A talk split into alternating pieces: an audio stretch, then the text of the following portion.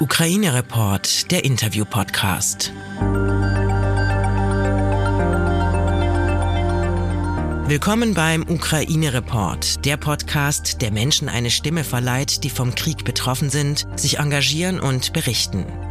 Hier kommen Geflüchtete genauso zu Wort wie Menschen, die noch im Land sind. Helfende erzählen aus erster Hand, genauso wie Journalistinnen und Angehörige in Deutschland und Europa. Die Menschen beschreiben aus ihrer Perspektive Erfahrungen, die sie selbst erlebt haben. Es sind ihre Geschichten, die wir hier teilen wollen. Triggerwarnung. Die Erlebnisse, die hier geschildert werden, berichten von dem unfassbaren und realen Leid, das ein Krieg verursacht. Gib auf dich acht und höre diesen Podcast nur, wenn du dich dazu in der Lage fühlst.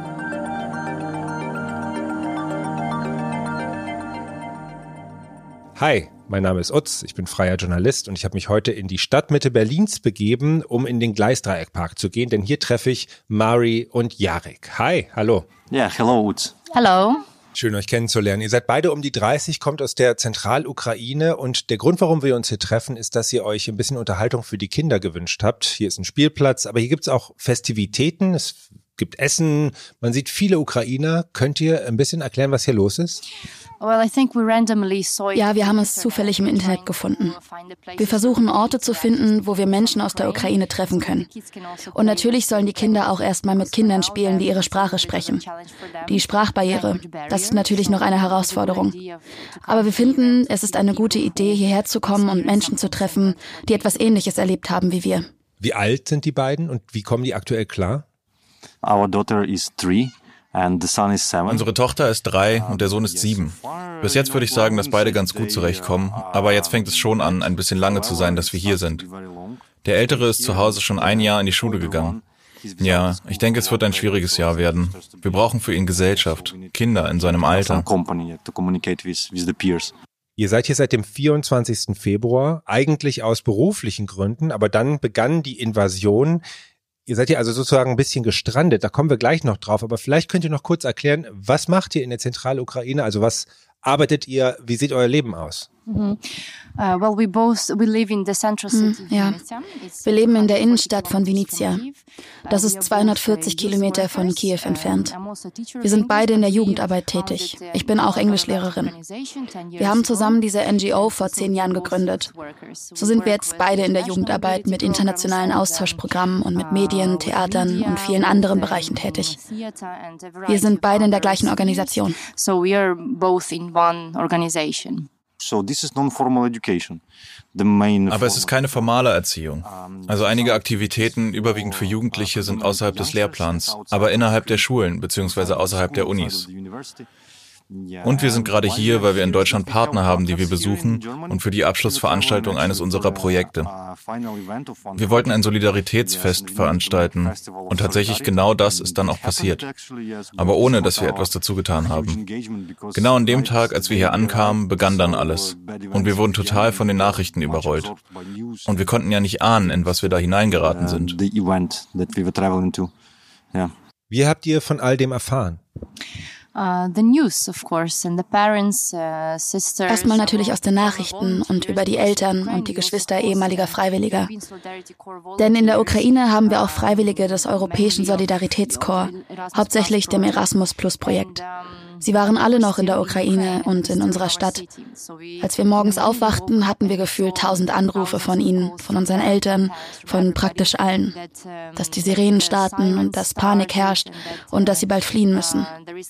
Jaroslawski machte dann gleich Pläne für die Freiwilligen, damit sie aus dem Land kommen. Ihre Organisation hatten uns schon vorher informiert, dass man was für ihre Sicherheit tun muss. Ja, also das war dann an dem Morgen, als wir das über die Nachrichten unserer Eltern und die Freiwilligen Dingen. When we got to know from the news, from parents, volunteers.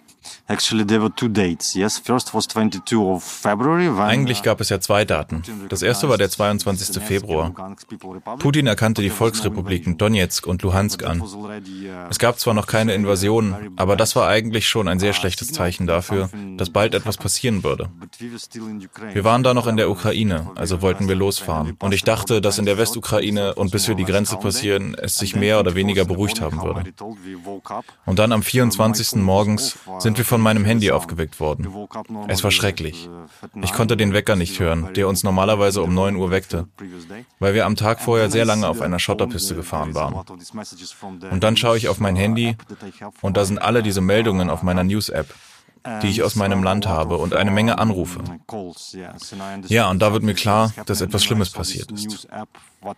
Und ich sehe auf meiner News-App, was da los ist. Und mir wurde die Hand fast taub, als ich alle Nachrichten las, dass ein Raketenangriff war, der in unserer Stadt zu spüren war, weil sich dort am Rande eine Militärbasis befindet. Ja, und sie haben sie auch getroffen. Als wir darüber sprachen, dass etwas passieren könnte mit den Freiwilligen und dem Team, dachten wir erst, okay, die Panzer werden in die Ostukraine fahren. Dann würde noch viel Zeit sein, etwas zu unternehmen und wegzukommen. Aber jetzt sahen wir, das ist ernst. Unsere Seite wird angegriffen. Also das war sehr, sehr beängstigend. Wir mussten jetzt für die ausländischen Freiwilligen sorgen. Sie wurden alle noch am selben Morgen nach Moldawien gebracht. Unsere Städte liegen ungefähr 100 Kilometer von der moldawischen Grenze entfernt. Ja. Also ihr habt auch geahnt, dass was passieren könnte wegen der intensiven Warnung? Absolut nicht, nein. Wir haben es einfach nicht geglaubt. Wir haben ja noch Witze darüber gemacht, dass sie das alles einfach nur so sagen. Dass sowas im 21. Jahrhundert einfach nicht mehr passieren kann. Nein, nicht in unserem freien demokratischen Land. On such a scale that they were wir haben nicht geahnt, dass es solche Ausmaße annimmt, so weit wie sie das auf der ganzen Karte der Ukraine eingezeichnet haben, mit verschiedenen Pfeilen und dass Kiew eingekreist wird. Aber wir leben ja schon acht Jahre mit diesem Konflikt und so wissen wir, wozu Russland in der Lage ist. Dies ist unser Land seit der Annexion der Krim und dem Krieg im Donbass. Uh, also weißt du, vor allem konnten wir auch nicht wissen, dass die Krim nur der Anfang war oder was auch immer. Aber dann passierte es wieder. Sie fing wieder an, den uh, Einsatz zu erhöhen und zu drohen, dass etwas noch Schlimmeres passieren würde. Uh, Diese Kraft, die von sowas ausgeht, ist so schlecht. Eine normale Psyche akzeptiert das gar nicht und schützt die normale Homöostase des soziopsychologischen Zustands vor solchen schlechten Nachrichten. Deshalb haben wir uns nur vorbereitet, die Freiwilligen zu evakuieren. Aber wir brauchten auch einen Plan, falls die Kommunikation zu unseren Partnern im Ausland abreißen würde. Die drängten, dass wir uns vorbereiten. Die machten sozusagen die Rettungsboote schon klar. Aber wir haben es nicht geglaubt, dass dies tatsächlich passieren würde. Und es war ein großer Schock an diesem Morgen. Als ihr das alles erfahren habt und das realisiert habt, was habt ihr gemacht? Well, first of all, as um, we are so much responsible for our volunteers, so we have to, to evacuate them. Yes, so we had a plan. We had two also zuerst mal, da wir die Verantwortung für unsere Freiwilligen hatten, mussten wir sie evakuieren. Wir hatten zwei Fahrer, die einverstanden waren, sie zur Grenze zu bringen. Wir haben beide kontaktiert. Der eine hat sich geweigert, aber der andere war einverstanden. Er nahm seine eigene Familie und die Freiwilligen mit und brachte alle an die Grenze zu Moldawien. Von da aus zogen sie weiter nach Rumänien. Und es fühlte sich ein bisschen besser für uns an, wenigstens ein Teil der Verantwortung los zu sein. Und was wir dann gemacht haben? Alles aus der Ferne zu sehen war so belastend und massiv, dass wir nicht wussten, was wir tun sollten. Wir versuchten die Eltern zu kontaktieren, um zu verstehen, was wirklich dort unten los ist. Denn wenn wir hier das eine behaupten, sagen die Leute in der Ukraine vielleicht was ganz anderes. Aber tatsächlich war es überall dasselbe, was die Leute gesagt haben und was wir auch in den Zeitungen gelesen haben. Danach haben wir versucht, Wege zu finden, wie wir von hier aus am wirksamsten helfen können. Also fingen wir an, die Geschichten, die wir gehört haben, weiter zu verbreiten. Dann gab es einige Journalisten, denen wir Interviews gegeben haben, die auch weitergegeben wurden. Wir haben Spenden und Ausrüstung gesammelt und was wir konnten als humanitäre Hilfe in die Ukraine geschickt like collected donations and we were buying equipment and sent it as the humanitarian aid to Ukraine. Um, Wie war da eure persönliche Situation? Ihr wart hier als Besucher, Gäste und auf einmal wird klar, das dauert jetzt länger. Yeah, there were thousands of questions and at first we were a bit blocking these questions because we Ja, es gab tausende von Fragen und am Anfang haben wir diese Fragen abgeblockt, weil wir immer noch unter Schock standen. Wir konnten einfach nicht glauben, was da passiert ist. Dass wir Flüchtlingsstatus haben, was sich wirklich sehr schlecht anfühlt. Weißt du, sich selbst als Opfer zu fühlen, ist für mich persönlich ein schreckliches Gefühl. Wir haben mit unseren Gastgebern gesprochen, nachdem wir ein paar Tage bei ihnen gelebt haben. Sie sagten, kein Problem, ihr könnt so lange bleiben, wie nötig ist. Aber trotzdem, weißt du, ist da dieses Gefühl, dass es nicht ewig dauern kann und dass ich wieder eine feste Bleibe haben muss. Ich weiß auch nicht. Irgendwie die Zukunft planen, wenigstens für diesen Monat. Aber ich kann nicht sagen, dass wir schon geplant haben. Irgendwie sind wir da noch nicht in der Lage zu. Wir informieren uns, lesen die Meldungen, die Informationen, was wir tun müssen und hier in diesen Tagen über die Runden zu kommen. Wir können ja nicht normal arbeiten wie zu Hause. Es dauert eben, sich neu zu orientieren. Also ihr probiert so eine Art Normalität herzustellen, aber ihr wart darauf nicht vorbereitet. Was fehlt euch? Was äh, habt ihr dabei? Uh, ich bin mit dem Auto hierher gekommen. Aber eigentlich haben wir nur das Nötigste mitnehmen können. Und es gab einige Sachen, die uns gefehlt haben, zum Beispiel für die Kinder. Wir haben ziemlich viele Bekannte hier. Wir haben ihnen und ihren Freunden geschrieben und sie haben Kleidung für meine Tochter aufgetrieben und auch Stiefel, weil ihre zu klein geworden sind. Jetzt ist noch eine andere Familie gerade angekommen und auch zu uns ins Haus gezogen. Also habe ich versucht, für sie und andere alle möglichen Sachen und Klamotten zu finden. Also ja, die Leute helfen. Weißt du, manchmal wissen die Leute gar nicht, was sie helfen können. Also kommen sie und fragen, was braucht ihr? Bitte sag's mir. Es gibt immer eine Möglichkeit zu überleben. Uh, so there is always a possibility to to survive. So you feel quite a solidarity here in in Berlin? Yeah, I would say yes. Um, of course, the the scale of what is happening in Ukraine is just. Ja, ich würde ja sagen. Das Ausmaß dessen, was gerade in der Ukraine passiert, ist einfach zu schrecklich. Deshalb denke ich, dass wir in den ersten zwei, drei oder vier Tagen in einem völlig anderen Zustand waren als die Menschen um uns herum. Die Menschen konnten es nicht verstehen, wie es sich anfühlt. Was wir in den Medien lasen, war so schrecklich, dass es uns psychisch in eine andere Dimension brachte als die Leute um uns herum. Natürlich fühlen wir uns immer noch mit ihnen verbunden, weil sie Europäer sind und das alles in Europa stattfindet. Aber sie sind keine Ukrainer. Deshalb fühlt es sich so an, wie wenn wir auch in einer anderen Welt leben, sozusagen irgendwie um die Menschen hier herum. Aber natürlich haben alle praktische Hilfe angeboten. Und besonders nahm die ganze Sache Fahrt auf, als die Nachrichten immer schlimmer wurden. Alles wurde immer akuter. Und es kam zu den ersten Protesten hier in Berlin. Zuerst waren es noch nicht so viele Leute am Reichstag, aber am nächsten Tag wurden es immer mehr. Und dann sind wir auch mitgegangen. Ich erinnere mich, es war Sonntag. Ja, es war der größte Protestzug gegen den Krieg in ganz Europa. Ich glaube, es waren mehr als 100.000 Leute hier in Berlin. Es gab viele Flaggen der Ukraine. Es gab auch diese Antikriegssongs. Wir waren so stolz und so voller Schmerz für unser Land. Aber es macht uns stolz, dass es so eine Menge von Solidarität mit der Ukraine und allen gab, die sich alleingelassen fühlen wegen dem, was dort passiert. Und alle waren gegen den Krieg. Ja, alle.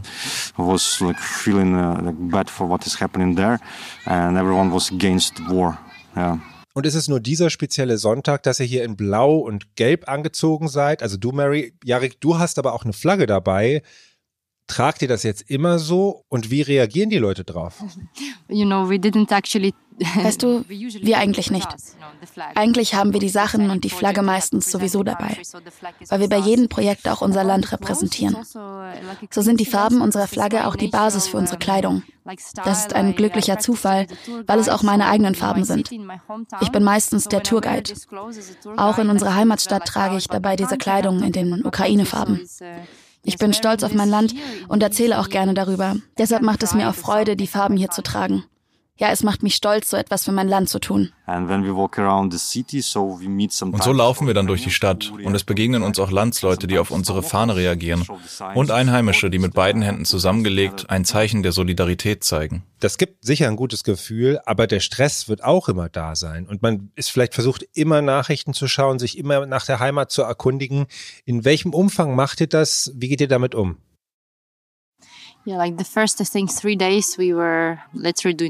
Ja, wie schon gesagt, die ersten drei Tage haben wir, glaube ich, alles mit dem Handy in der Hand gemacht. Essen, schlafen für ein paar Momente. Ich glaube, wir haben nicht einmal normal geschlafen.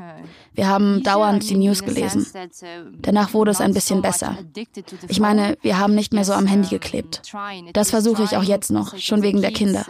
Sie brauchen auch unsere Aufmerksamkeit und auch mal frische Luft. Und sie müssen auch raus für einen Spaziergang. Was wissen die darüber, was geschieht? Well, yeah, mm, the, uh, the ja, der Ältere stellt schon Fragen und wir versuchen es so zu erklären, wie es eben ist. Natürlich zeigen wir ihm keine Videos von dem, was wirklich passiert, aber wir erklären ihm die Situation, warum wir hier bleiben müssen und seine Omas dort sind. Und eigentlich haben wir fast jeden Tag diese Videocalls mit der Familie, damit die Kinder auch mit ihrer Oma reden können. Und Oma auch über ihre Situation erzählen kann und wo sie gerade ist. Meistens rufen sie uns an, besonders meine Mutter. Sie ruft an, wenn sie in den Korridor gehen. Sie gehen nicht in den Luftschutzbunker. Und im Haus haben sie dort nur sehr kleine Keller. So ist es tatsächlich. Und es ist keine gute Idee, dort unten reinzugehen. Deshalb versuchen sie sich hinter den Wänden des Korridors zu schützen. Und dann ist das die Zeit, wo sie uns anruft und wir reden können. Und sie sagen, wenn wir auf dem Korridor sind, haben wir Freizeit. Da können wir anrufen. Und ich höre die Sirenen im Hintergrund und ich erfahre dieses Gefühl, als ob ich mir einen Dokumentarfilm ansehe. Zweiter Weltkrieg oder so. Und das ist ein sehr beängstigendes Gefühl. Die Kinder hören das dann auch im Hintergrund? Uh, well, um nun, ich bin mir nicht sicher, ob die Kinder es mitbekommen haben. Das sind diese Momente, wenn sie mit ihnen sprechen. Ich denke auch, ich habe das Handy weggenommen, als die Sirenen ziemlich laut wurden. Was wisst ihr darüber, wie es Freunden oder Verwandten in der Ukraine geht oder Kollegen? Yeah, it's certainly difficult. For example, my father here uh, lives in Kiev. And uh, three first days he was there and uh, there were these air raids. ja, es ist alles sehr schwer. Zum Beispiel mein Vater, er wohnt in Kiew. Und die ersten drei Tage, als er dort war, waren diese Luftangriffe und die Leute gingen in die Luftschutzbunker. Aber er wohnt im achten Stock, also gingen sie runter und das war sehr oft. Und er hat auch Probleme mit seinen Beinen, für ihn war es sehr schwierig. Und ja, dann hielten sie es nicht mehr aus und es gelang ihnen die Flucht. In der Nacht gab es also privat einige Evakuierungen. Und die Leute flohen aus der Stadt. Und die Brücke, die zwischen diesem Stadtteil und der Stadtgrenze noch stand, wurde kurz darauf vom Militär gesprengt, um die russischen Panzer nicht in die Stadt zu lassen. Also hat mein Vater es gerade noch geschafft, rechtzeitig zu fliehen. Jetzt ist Kiew inzwischen fast vollständig eingekreist. Und immer diese Luftangriffe. Und dann auch noch das wahllose Beschießen der Wohnblocks. Es werden also auch Zivilisten angegriffen und beschossen. Was meine Mutter betrifft, sie flüchtete zu Fuß bis zu den Dörfern. Da ist es einigermaßen sicher, sicher, wenn sie nicht auf dem Weg zu großen Städten liegen. Aber wenn sie es tun, ist es dort nicht sicher. Also zum Beispiel die Orte, die im Norden liegen, also dichter an Russland und auf dem Weg nach Kiew, die sind sehr, sehr anfällig und wurden im Grunde schon von der russischen Armee überrannt. Also sind die kleinen Dörfer und Städte nicht gut geschützt. Ja, sie rücken auf Kiew zu. Sogar dann gehen sie einfach durch die Orte und wir haben, wie du weißt, keine Informationen von dort. Ich denke, dort sind die Umstände nicht gut. Also sie haben nichts zu essen, Plünderungen und so weiter. Yeah, no, we don't have any news from there, so I think that there's some bad stuff. Like they're taking food, and I think maybe there is some, as well, like some bad stuff happening. My sister, she um, lived lives actually lived lives. Meine Schwester, die in der Nähe von Kiew lebte, also sie lebt noch. Sie lebt in einem Ort, der sehr früh von den Russen belagert und beschossen wurde, wie so viele Orte dort. Und so schlugen auch in der Nähe ihres Hauses Granaten ein. Eins der Häuser bei ihr in der Nachbarschaft wurde vollkommen zerstört. Stell dir vor, eine junge Familie, die Frau 22, der Mann 22. Sie haben lange gearbeitet, um sich dort eine Wohnung kaufen zu können. Und dann wird alles zerstört, von einer Sekunde zur anderen, in einem Bruchteil einer Sekunde. Aber auch ihnen gelang die Flucht. Das ist nicht vielen Menschen dort gelungen. Und wir haben auch die Bilder gesehen, wie sie sich unter einer Brücke versteckten. Und selbst dort waren sie nicht sicher. Sie starben auch dort und so. Und noch etwas muss ich erzählen. Eine unserer Bekannten lebt in einer bereits besetzten Zone, in einem Dorf. Auch dort ist es nicht sicher. Sie versuchte ein paar Mal mich zu erreichen und sie schickte mir ihre Dokumente und sagte, jetzt musst du meine Dokumente retten, weil ich nicht weiß, was mit mir passieren wird. Sie benutzen uns als Schutzschilder. Vielleicht bringen sie mich nach Russland. Sie lebt allein mit ihren zwei Kindern und den halben Tag muss sie im Keller sein mit ihren beiden Kindern. Und ich kann nichts für sie tun, um ihr zu helfen. Niemand kann in die besetzte Zone hinein, weil sie sofort umgebracht würden. Wir haben es versucht, aber niemand wird da jetzt hingehen. Was wisst ihr über ihr Leben? Also wenn die Besatzer schon da sind, gibt es Nahrung? Wie ist die Versorgung mit Wasser oder Energie? Ja, auch das weiß ich nicht. Uh, ich denke, Wasser und Strom werden ausreichen. Aber Lebensmittel? Sie sagt, ich habe genügend Geld, aber es gibt nichts zu kaufen. Im Moment habe ich genug Vorräte, aber wie es dann aussieht, keine Ahnung. Ich hoffe, dass es einen Korridor geben wird und wir etwas einkaufen können. Wir wissen es nicht. Wie geht's denn jetzt weiter bei euch? Also es geht sicherlich um so eine tägliche Herstellung von Alltag, aber Jarek, als wir am Telefon uns verabredet haben, hast du gesagt, heute können wir uns treffen, morgen wirst du dich zurück in die Ukraine begeben. Um, yeah, so the situation of uh, unpredictability, how long we will be in this hanged mode here, It drove me crazy. Ja, also diese Situation der Ungewissheit und wie lange wir hier in diesem Modus bleiben werden, macht mich verrückt. Ich versuche von hier aus ein paar Dinge zu erledigen, wie Mary dir ja schon gesagt hat humanitäre Hilfe und so weiter. Aber es ist eben nicht meine Community. Ich fühle mich hier sehr nutzlos. Natürlich ist es am wichtigsten, dass meine Familie, meine Kinder und Mary in Sicherheit sind. Hier sind sie sicher und die Menschen behandeln sie gut. Und was mich betrifft, ich habe wirklich Angst um meine Freunde, die zum Beispiel freiwillig zur Armee gegangen sind. Und um meine Mutter und meinen Vater und meine ganze Community dort. Ich habe diese patriotischen Gefühle und dass ich irgendwie mitmachen muss. Irgendwie.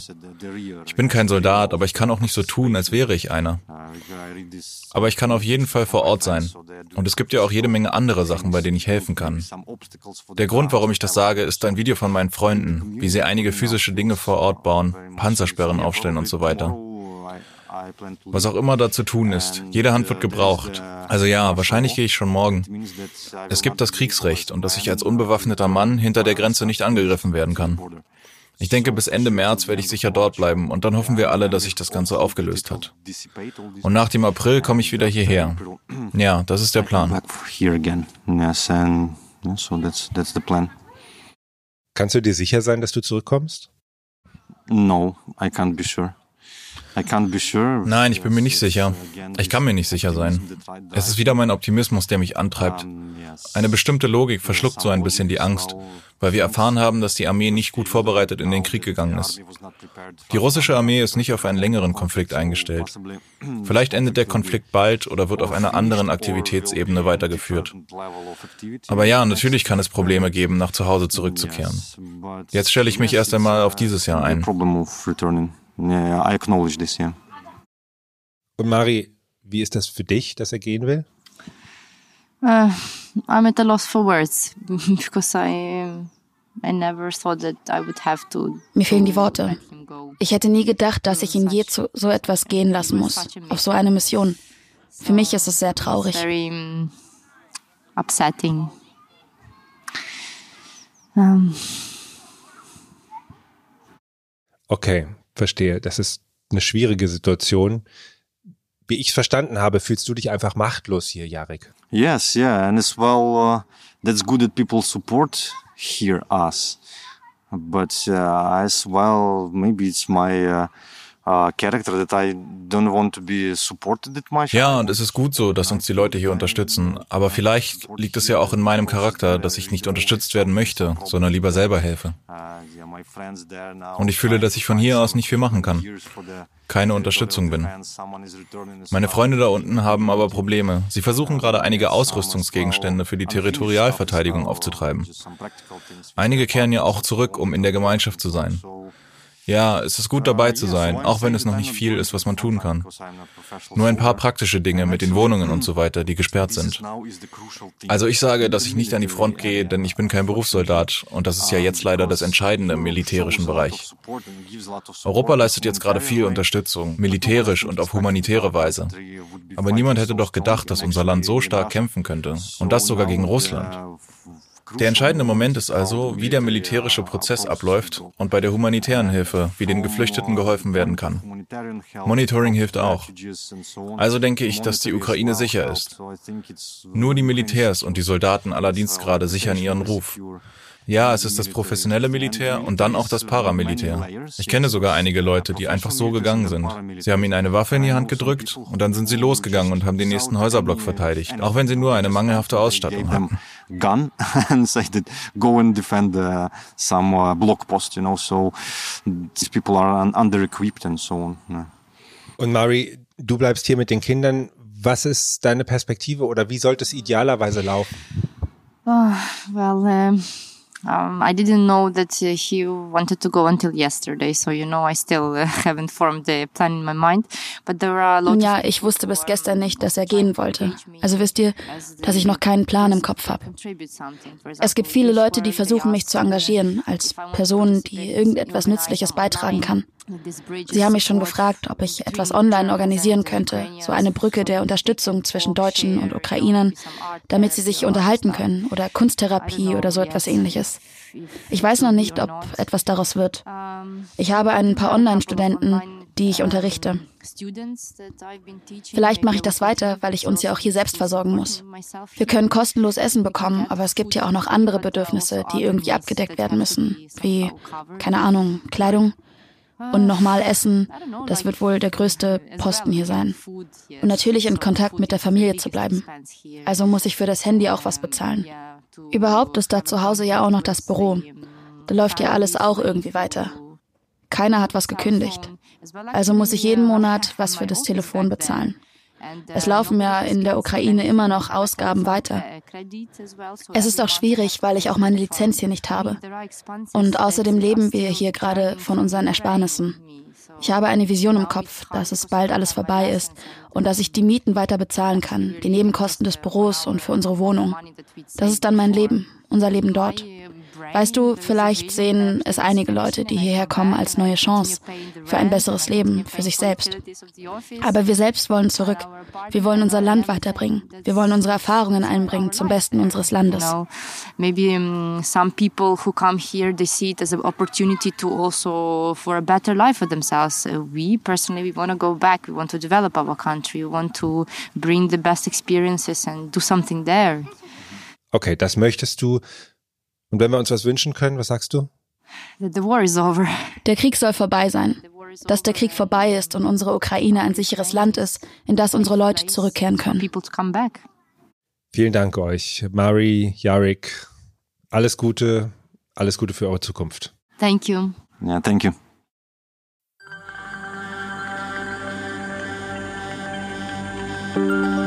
Wenn du etwas tun möchtest, dann informier dich bei renommierten Organisationen. Dort findest du Anregungen, wie du dich engagieren kannst. Oder erkundige dich auf offiziellen Seiten deiner Stadt, an welchen Orten gerade Hände gesucht werden. Ukraine Report ist ein Interview-Podcast von Podimo.